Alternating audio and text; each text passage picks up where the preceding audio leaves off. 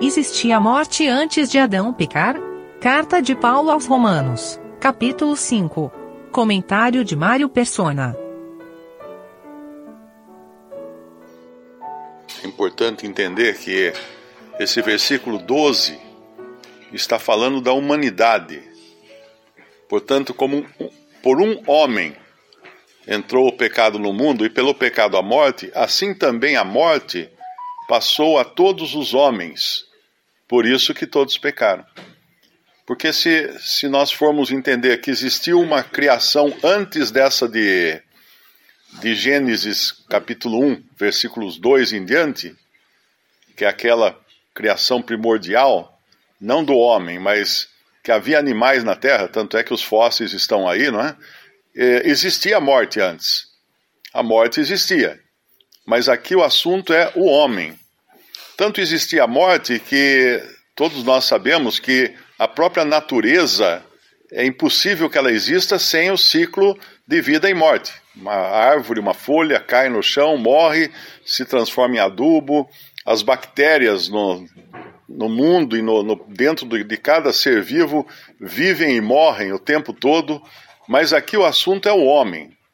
Eu já, já vi pessoas argumentarem, falando, não, não, é que veja lá em Romanos tal, que a morte entrou por, por Adão, não tinha morte antes de Adão. Eu não sei se a gente pode afirmar isso, porque o próprio fato de Adão cair, lá em Gênesis capítulo, em capítulo 3, no versículo 22, diz assim, Então disse o Senhor Deus, eis que o homem é como um de nós, sabendo o bem e o mal. Isso aqui falando de Adão depois da sua queda.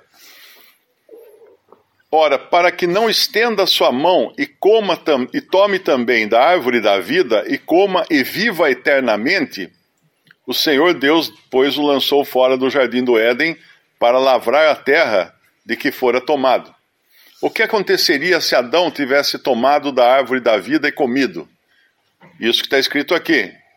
Viva, vida, ele viveria eternamente, ele não morreria. Isso seria uma desgraça completa para o ser humano não morrer na sua condição de pecador. Por isso que hoje nós entendemos também que a morte é uma misericórdia de Deus. Quando ela leva um salvo, ela é uma serva de Deus, uh, levando ele de volta para Deus, o seu espírito de volta para Deus, para guardar a sua ressurreição, até que Cristo venha para ser transformado ou até que venha a ressurreição. Então, aqui em Romanos, é bom entender isso, que aqui está falando da, do homem, o pecado do homem que entrou na criação e com isso afetou o homem. Afetou o homem. Nós sabemos que toda a criação geme e suporta dores até agora por causa do pecado do homem. Por isso, os animais ficam doentes, as plantas ficam doentes e toda a desgraça que existe na, na própria natureza, não é? Mas aqui a questão é o ser humano. E o, o, homem herdou o pecado de Adão. Muitos, muitos argumentam que é errado que Deus tenha culpado os descendentes de Adão, e porque eles não pecaram, né? supostamente não teriam pouco pecado. Quem pecou foi, foi Adão. E, e alguém também argumenta que não foi nem Adão quem tomou do fruto da árvore, foi Eva. Então que Eva deveria ser penalizada e não Adão. Mas nós vemos que to, Adão era cabeça era a cabeça, e Eva tinha sido tirada do corpo de Adão. Então ela era uma parte intrínseca do corpo de Adão, da, da pessoa de Adão. Ela, o que ela fazia, o que Adão, o que Eva fazia, tinha consequências também naquele que é a sua cabeça, que era Adão. E, e por isso hoje todos os descendentes de Adão, toda a linhagem de Adão, são pecadores.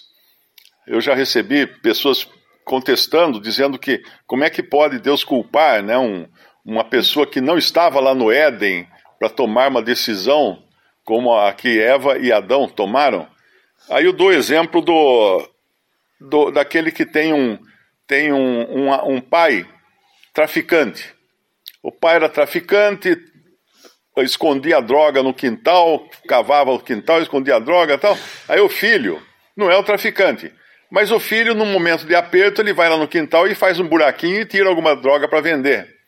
Eu pergunto, ele é responsável também Se ele não, não é o que plantou a droga, o que criou a droga, ele é um receptador. Então, todo ser humano, por mais que ele queira se justificar como não sendo pecador, ele vai cair na, na, na desgraça de, de, de pecar, é? porque é impossível, não há, não há homem que não peque. E lá em 1 João, o apóstolo fala que se alguém disser que não tem pecado, faz Deus mentiroso. Ou seja, um pecado maior ainda, porque torna Deus mentiroso, porque a Bíblia afirma que todos pecaram e estão destituídos da, da glória de Deus. Então, a, o pecado realmente impregnou toda a criação, evidentemente também os animais, ainda que eles não tenham sido culpados do pecado de Adão, a ruína que se abateu sobre toda a criação afetou todos, porque Adão era a cabeça da criação. Ele era o responsável por toda a criação. Quando um país tem um presidente mau, ou um presidente uh, que, que seja, uh, não, não, seja responsável ou não seja, não seja bom para presidir um país, todo o país sofre. Todos os habitantes, porque eles estão debaixo de um cabeça. Eles estão debaixo de, de uma cabeça que está agindo de uma maneira que não é correta. Por isso que todos pecaram. E a primeira, a primeira, a primeira evidência da salvação ou da, da conversão de alguém é se reconhecer pecador e incapaz. No momento em que a pessoa se rende a Cristo por se considerar pecador e incapaz, ela pode agora crer em Jesus e ser salva e receber o selo do Espírito Santo.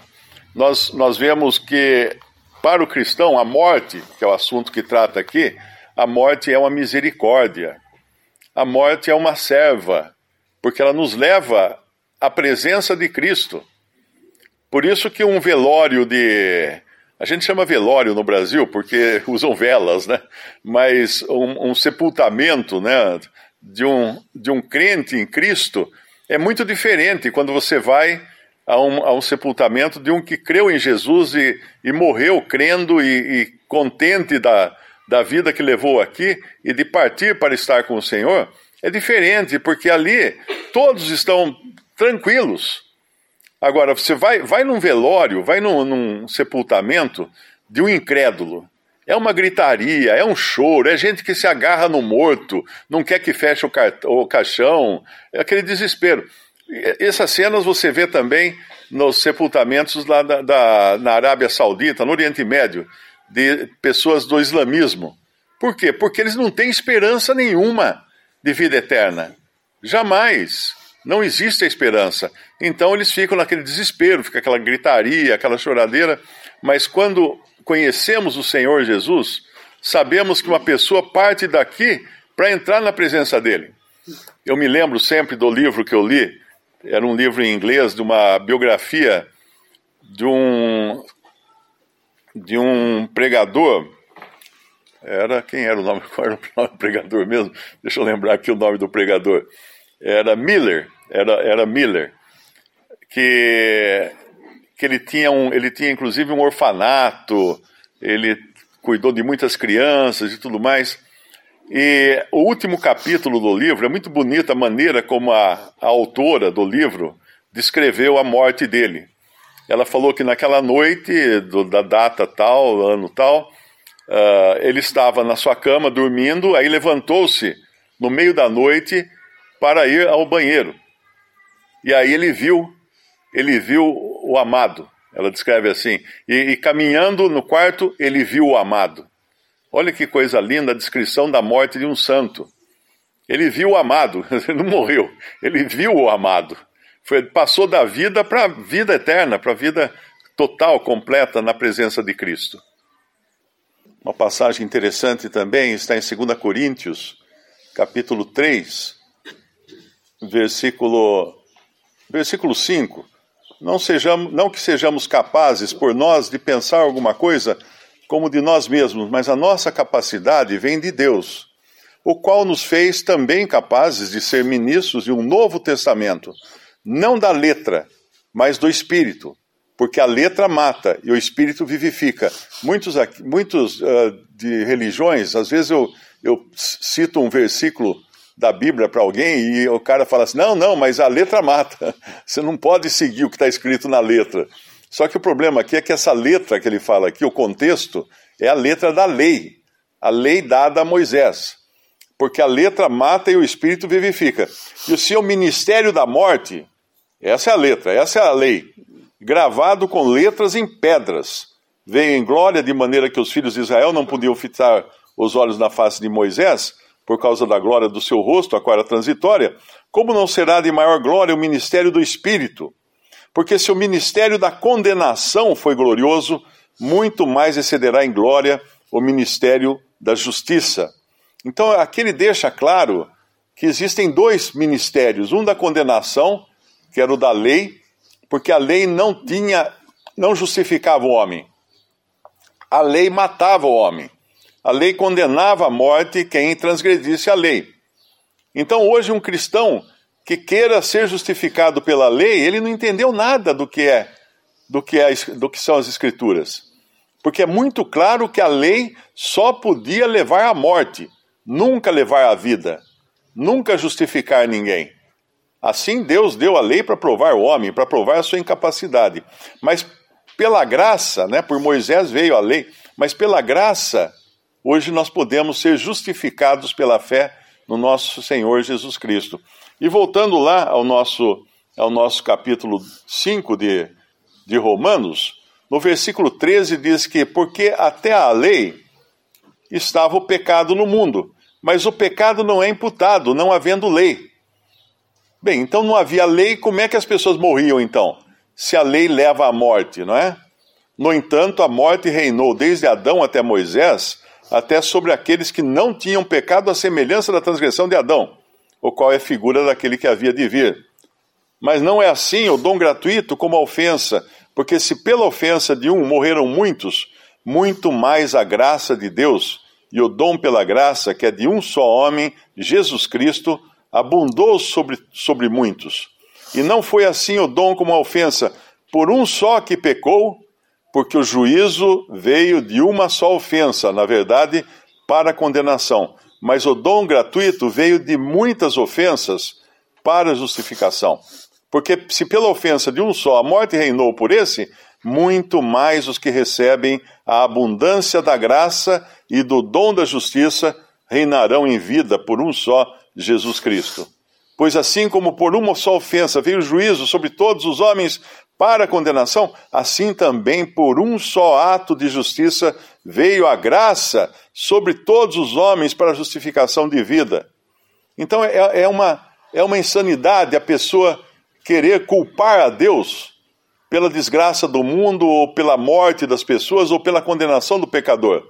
Porque essa passagem, na sua totalidade, deixa muito claro que o que Deus fez em graça é muito superior e de muito maior misericórdia do que aquilo que a lei exigia do homem pecador. E não, mesmo não, não havendo, não, não havendo lei até, até que viesse Moisés, né, pelo menos a lei não existindo até que viesse Moisés, as pessoas morriam. As pessoas morriam porque a morte era consequência do pecado e todos os seres humanos estão sujeitos a ela por causa do pecado. Mas aí vem Cristo, e, e vem essa intervenção divina que, se pelo, pelo pecado de um muitos se tornaram pecadores, pela justiça, pelo ato de justiça de um, muitos são feitos justos agora. E, e todo, todo ser humano que realmente reconhecer a bondade de Deus, a graça e a misericórdia de Deus, vai, não vai querer ser justificado por lei, mas vai querer ser alcançado e salvo e justificado por graça e pela fé no Senhor Jesus Cristo.